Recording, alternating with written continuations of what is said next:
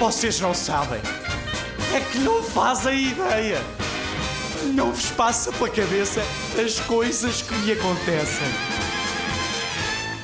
Tenho uma tia-avó, Xexé. Já faz de tudo. Está velhota, coitadinha. Outro dia apanhou um táxi para a minha casa, mas quando chega à altura de pagar, vê que não tem dinheiro que chegue. Assim, diz amavelmente ao taxista: Olha, desculpe, não pode andar 3 euros para trás. Vê muita televisão, não é? É a grande companhia dela. Normal.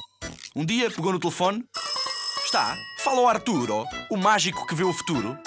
E respondem do outro lado: Não, olha, sou o filho. Importa-se de voltar a ligar daqui a um quarto de hora. É que ele está a acabar de ver na televisão a novela de amanhã. Mas mesmo assim, ainda faz as compras sozinha. Os últimos sapatos que comprou é que não correram muito bem. Entrou na sapataria e disse ao empregado: Um dos sapatos que me vendeu ontem tem o salto mais baixo do que o outro. E agora o que é que eu faço? E respondeu-lhe o homem da loja: Agora cocheia. Adaptado das mil piadas irresistíveis do Jerónimo Stilton. da editorial Presença.